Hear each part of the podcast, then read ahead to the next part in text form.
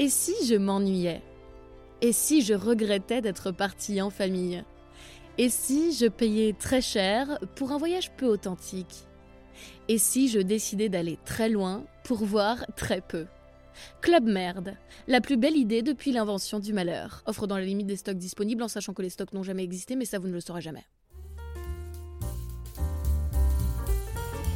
Ne le dites pas à mes chefs, le podcast d'une humoriste pas très vaillante, réalisé par Laura Taouchanov, épisode 3.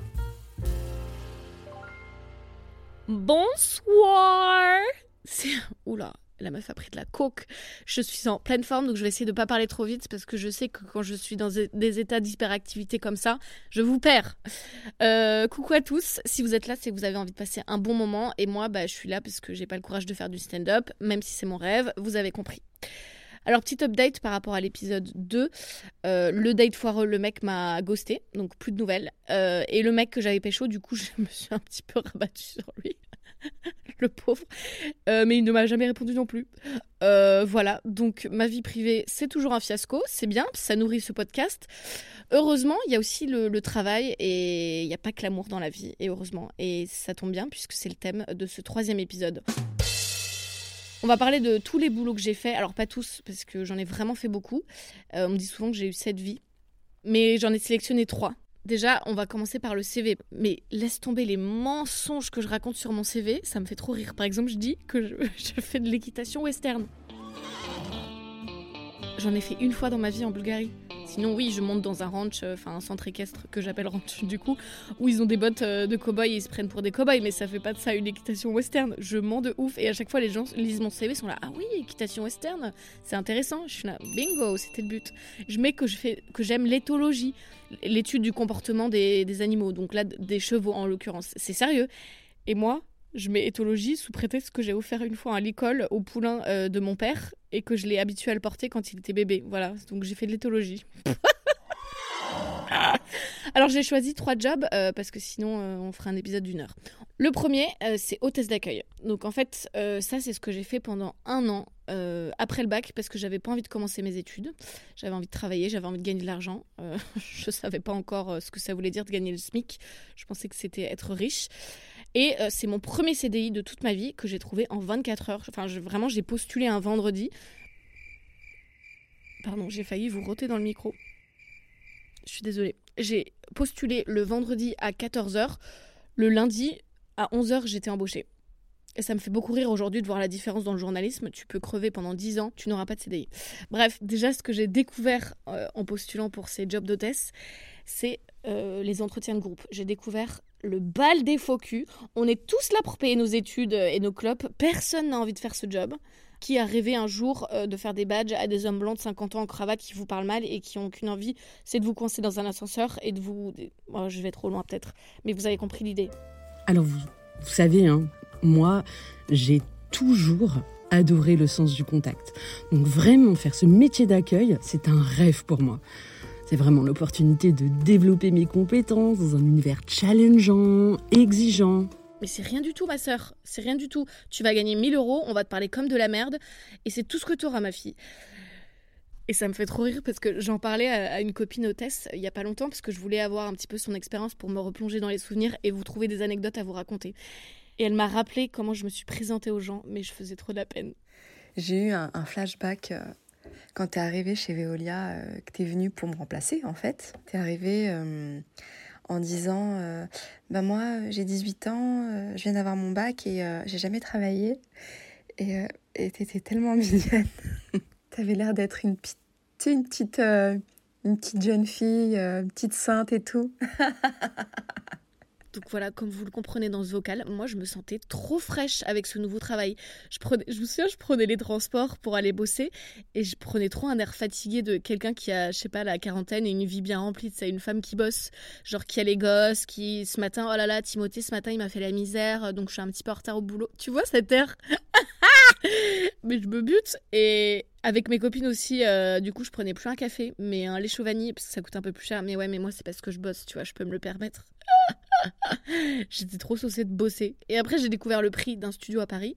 Et je suis vite redescendue en fait. J'ai compris qu'avec un SMIC, j'allais aller nulle part et j'allais bien rester tranquillement au chaud chez ma mère. Mais en tout cas, c'était une expérience intéressante. Vous êtes une plante verte et les seuls qui vous parlent, en fait, c'est les livreurs. Tu sais pas si c'est parce qu'ils ont envie de te ou parce qu'ils sont vraiment sympas, mais on sent que les livreurs et toi, c'est vous êtes les seuls dans la même cour en fait. Et parfois, ils vont font des petits clins d'œil on se reconnaît en fait entre gens normaux. Et moi, ce que j'adorais faire, vous savez que j'adore observer les gens. Donc évidemment, l'accueil, c'est souvent en face des ascenseurs. Et donc moi, j'observais les gens, j'adore ça. Et tu sais, t'as toujours la daronne qui part à 16h30 euh, en vitesse, chercher ses enfants, en scred un peu. Elle, elle ose pas trop dire qu'elle est partie tôt. Elle prend une trottinette, c'est pour aller plus vite. Elle est décoiffée, elle est toujours au tel avec son plus grand Baptiste qui l'appelle pour tout et n'importe quoi. Euh, T'as aussi le jeune connard aux, cheveux gominés qui demande à ses collègues euh, s'ils ont pris leur après-midi, c'est quand ils partent à 17h30. Lui, il te méprise à l'accueil, mais juste pour avoir un air important devant les autres. Et quand ça le chante de te parler, il vient te voir, il fait Bonjour Laura, viande ou poisson pour ce midi? Tu sais, pour faire bluff, il est sociable devant euh, la nouvelle stagiaire qu'il a envie de. Et puis il y a toujours Thierry, l'alcoolique, euh, dans la boîte depuis 40 ans le mec des services généraux généralement. Et il a le cœur sur la main, lui. Mais il fait de la peine. Et il sent très fort l'alcool. Et de côté de l'accueil, bah, il y a mes super collègues. Enfin, mes super collègues, pas tous. Je sais pas pourquoi, dans toutes les équipes de tests que j'ai fait, il y a toujours une meuf qui est là depuis des années qui fait genre un truc important à côté, genre je sais pas moi, des cours d'histoire ou, une thèse d'histoire. Donc elles se sont importantes, elles se sont au-dessus de toi. Et elle est casse-couille Tu sais, c'est la meuf qui a un coussin euh, pour protéger ses lombaires sur la chaise de bureau. Euh, elle va râler euh, quand le directeur lui demande un café mais qu'il lui demande de l'apporter dans la salle de réunion. En même... Non mais c'est pas sur ma fiche de poste en fait. Enfin, si on accepte ça... Putain, mais apporte-lui son putain de café, fais pas chier quoi, tu me saoules. Elle a un tiroir, vous savez, le tiroir bien trop équipé avec euh, quatre tisanes différentes, un labello, une brosse. Mais il y a aussi des meufs trop stylées et moi je me suis fait des amis trop cool là-bas. Euh, franchement, ça me faisait trop rire. Il y avait deux meufs. je les appelle les, les Kardashians au SMIC parce que genre les meufs, elles étaient trop luxe alors qu'on gagnait de la merde. Et toute la journée, elle regardait des sites, euh, du, je sais plus les marques, mais genre euh, Yves Saint Laurent, gna, bref, elle s'achetait des sacs Louis Vuitton, elle s'achetait des trucs, que des trucs de marque, comment elles font. Et j'en reparlais donc avec cette amie euh, dont je vous parlais tout à l'heure, et elle m'a conseillé d'aller voir l'Instagram de Fun Régie. Donc Fun Régie, c'est une des boîtes d'hôtesse les plus connues, on va dire. Et je suis allée voir, et franchement, j'ai pas été déçue. Mon Dieu, je vous recommande, si vous passez une mauvaise journée, allez voir l'Instagram de Fun mais c'est tellement drôle Je cherchais un job, j'ai trouvé un métier. Ah mais n'ayons pas peur des mots. tout ce qu'on a trouvé, c'est un uniforme dégueulasse et des ballerines qui puent. C'est tout ce qu'on a trouvé. D'ailleurs, un des gros problèmes quand je travaillais sur un nouveau site, bah, c'est qu'il n'y avait jamais des pantalons à ma taille. Et du coup, moi, je disais aux nanas euh, dans les dressings, je disais, bah, sinon, je peux juste prendre un pantalon noir euh, de chez moi, enfin, un truc à moi. Ouais, mais non, mais tu sais, les clients, ils veulent que tu sois dans l'uniforme. Bah, du coup, je pense que, bah, on va te mettre sur des sites euh, où il y a des robes, quoi. Bref, ne partons pas là-dedans, je vais m'énerver pour rien. Euh, mon dieu, cet Instagram, je suis en train de défiler en même temps. Il y a une photo et c'est hilarant. Gabrielle a rencontré Sandra, l'une de nos chargées de recrutement, lors de notre dernier job dating. Vous aussi tentez de rejoindre l'aventure Fun Régie La meuf qui se fait embaucher là, Gabrielle, elle a un sourire tellement crispé, t'as envie de dire Meuf, attends, euh, clean deux fois des yeux si tu veux qu'on vienne te sauver? Après, il y a une photo d'un mec, Jesse. Je travaille chez Fonrégie depuis près d'un an et tout se déroule très bien. Il y a une bonne ambiance au sein de l'entreprise avec une responsable qui veille toujours au bien-être de ses équipes. Ah, que cette expérience continue. Alors j'espère, Jessie, que tu as été payée très cher pour raconter ça. D'ailleurs, ça me fait penser que les rares mecs hôtes euh, qu'on avait, qui étaient pas gays, on se jetait un peu dessus comme, euh, comme des chips à l'apéro parce qu'il n'y en avait jamais. Les seuls mecs qui venaient, je sais pas pourquoi, c'était des gays. Donc, euh, donc dès qu'il y avait un mec hétéro qui arrivait, je te jure, toutes les meufs, elles étaient en sang. En tout cas, voilà, c'était une expérience humaine géniale avec des copines euh, trop sympas. Et je vais finir là-dessus. Je vous conseille d'être sympa avec les gens qui font vos badges. Euh, ou enfin bref, qui gèrent l'accueil d'une entreprise dans laquelle vous vous rendez, parce qu'ils ont un pouvoir de ouf. Nous, les gens qui nous parlaient mal, mais vraiment mal, il hein, fallait qu'ils aient vraiment dépassé euh, les bornes avant un rendez-vous, un entretien, et ben on attendait un petit peu avant d'appeler pour qu'ils soient en retard. L'accueil, bonjour Monsieur Lebrun, hum, Monsieur Lebrun, il est arrivé Non, tu l'as pas vu non plus Non, il est pas arrivé, désolé monsieur, on l'a pas vu. Hum, problème de transport sûrement, je suis sûre qu'il prend cet entretien très au sérieux, il devrait pas tarder. ça nous faisait tellement rire, j'avoue ça se fait pas, mais t'as qu'à nous parler meilleur en fait.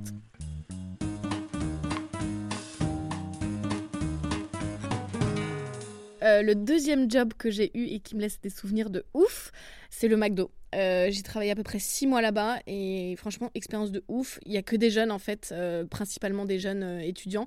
Non, ça m'a pas dégoûté du McDo malheureusement. Et on va faire la lumière sur un mythe.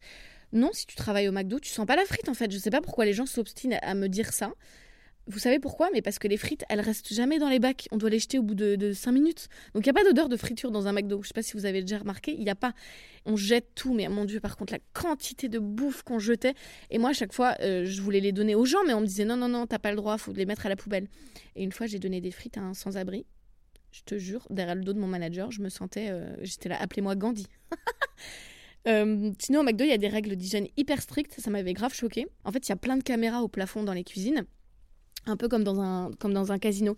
Et souvent, il y a des managers qui venaient me voir en me disant tu, tu peux aller te laver les mains, s'il te plaît, Laura, parce que tu t'es euh, touché les cheveux il y a 7 minutes. J'étais là, wesh, on est où là? Je me souviens au McDo, on avait des techniques de ouf pour ramener plein de nuggets parce que, euh, évidemment, on a le droit d'y manger euh, quand on y bosse, mais il y a quand même une limite dans ce qu'on a le droit de prendre.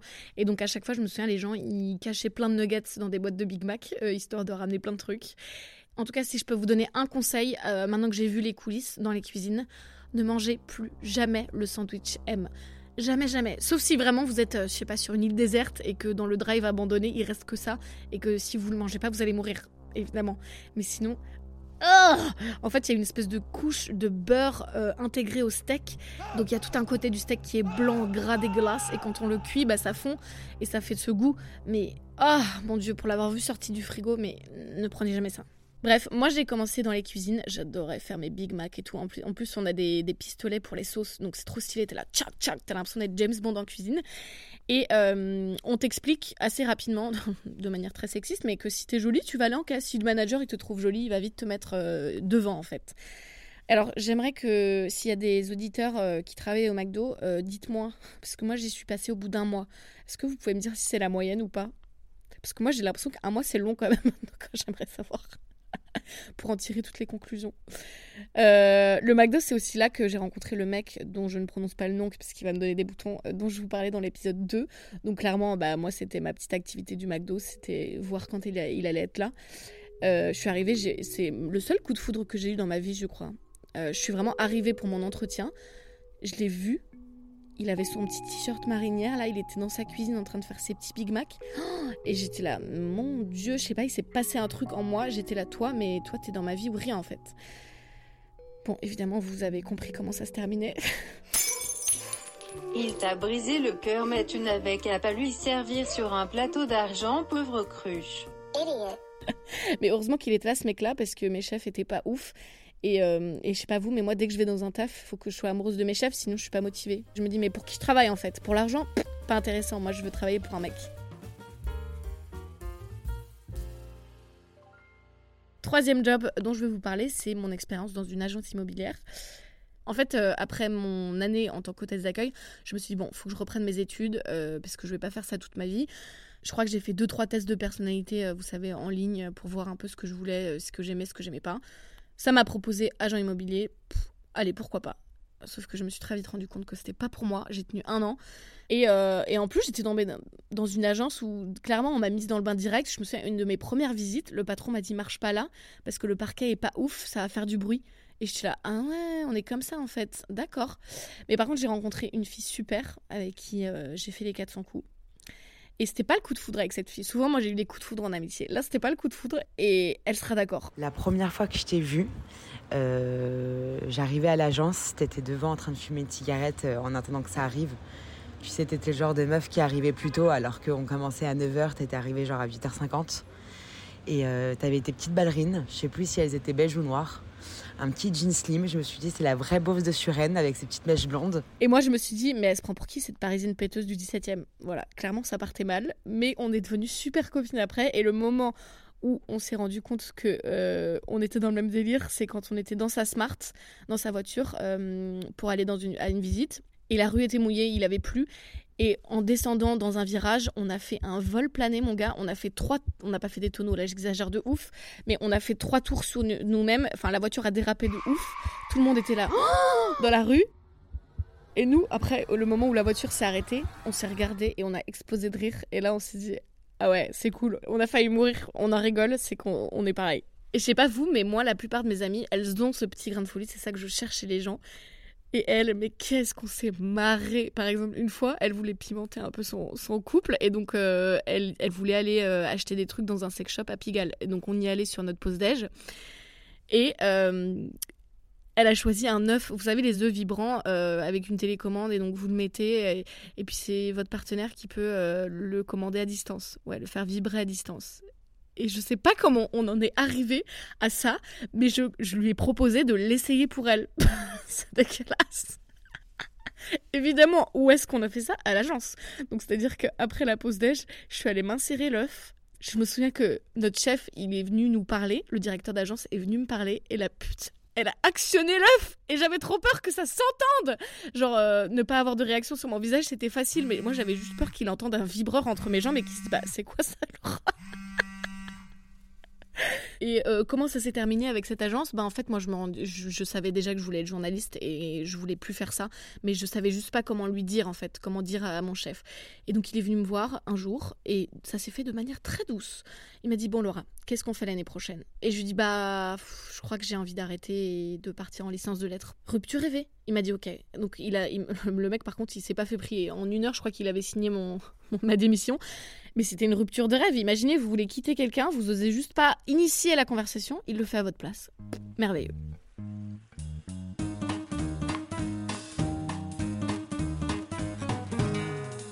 Je me suis rendu compte que je vous avais promis trois jobs, mais il y en a un que je peux pas oublier.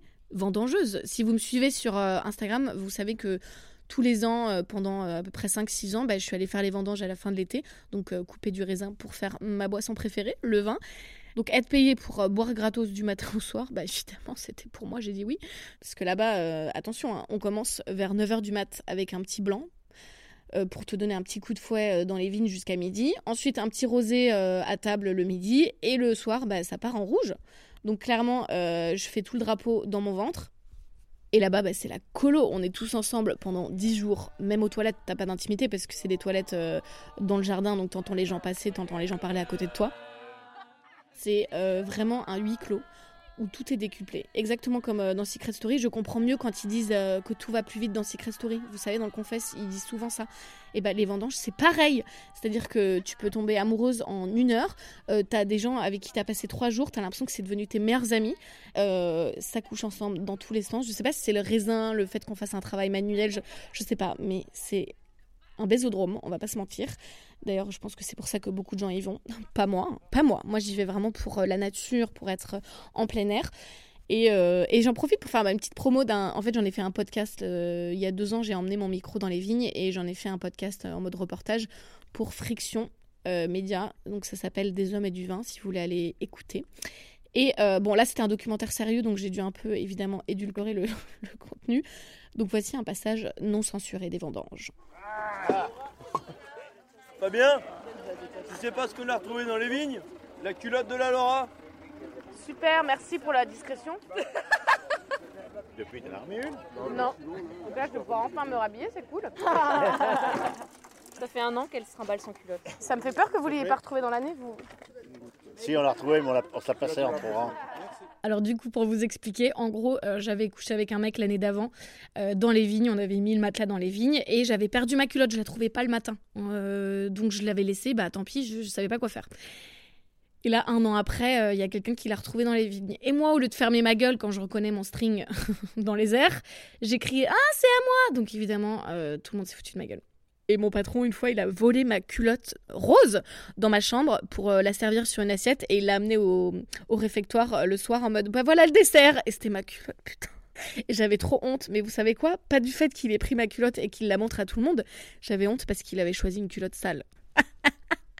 Bref, euh, passons, c'est bientôt la fin de l'épisode, donc c'est notre petit rendez-vous, Docteur Lolo. C'est Docteur Lolo. Viens voir le docteur. Viens voir le docteur. Chaque semaine, vous me demandez un conseil sur une décision que vous n'arrivez pas à prendre. Une impasse, une situation improbable, quelque chose euh, où vous avez besoin de mon aide. Et moi, j'ai la prétention de croire que non seulement je peux vous faire rire tous les lundis, mais qu'en plus, je peux régler vos problèmes. Et promis, je dirai rien à vos chefs. Cette semaine, on a un petit vocal de Camille, une de mes personnes préférées sur cette terre. C'est une copine que j'ai rencontrée quand je travaillais euh, à RMC. Et ensemble, clairement, euh, on aurait pu rebaptiser cette radio Ragomec Q. Sans le savoir, ma petite Camille, elle a posé une question pile dans le thème, le travail et on va écouter ça ensemble. Tous les lundis matins, j'ai même pas commencé le travail, que je me dis déjà, ok, J-5 mhm. avant le week-end. Et toute ma semaine est finalement un décompte jusqu'au week-end, et encore plus maintenant que j'ai appris que la Belgique a adopté le week-end de 3 jours, ou la semaine de 4 jours. La chance. Euh, je suis dans un somme monumental. Comment faire pour apprécier mon temps de travail? Euh, je pense qu'il y a énormément de gens qui s'identifient à ça, Camille. Euh, je pense qu'essaye d'instaurer un truc qui te fait plaisir tous les jours. Le lundi, il y a mon podcast. Mardi, je sais pas moi, euh, il y a le stand Cuisine du Monde à la cantine, ça fait plaisir. Mercredi, bah, c'est le jour des enfants. donc sois heureuse pour toutes ces parents, tous ces parents qui prennent leur journée pour être avec leurs enfants et, créer des liens. C'est cool. Jeudi, bah, c'est after work, première cuite de la semaine. Et puis bah voilà, on est vendredi, c'était pas si compliqué. Et juste, petite précision, moi, je suis correspondante euh, en Irlande. Les gens pensent souvent que j'ai un boulot de ouf et que j'ai jamais le temps et que je travaille énormément. Mais voilà, faut que je vous avoue, je travaille pas à temps plein. Voilà, c'est dit. Bah, en même temps, mon, travail, c'est de, raconter l'actu. Quand il n'y a pas d'actu, il n'y a pas d'actu. Mais euh, bon, voilà, c'est vrai que j'ai de la chance.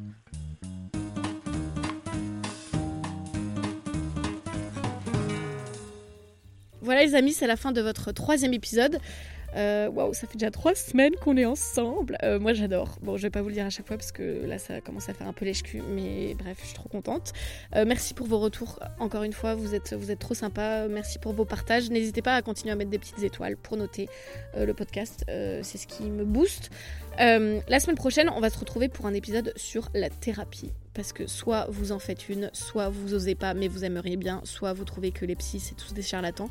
Dans tous les cas, on a des choses à dire. Voilà, je vous embrasse très fort, bonne semaine à tous et à très vite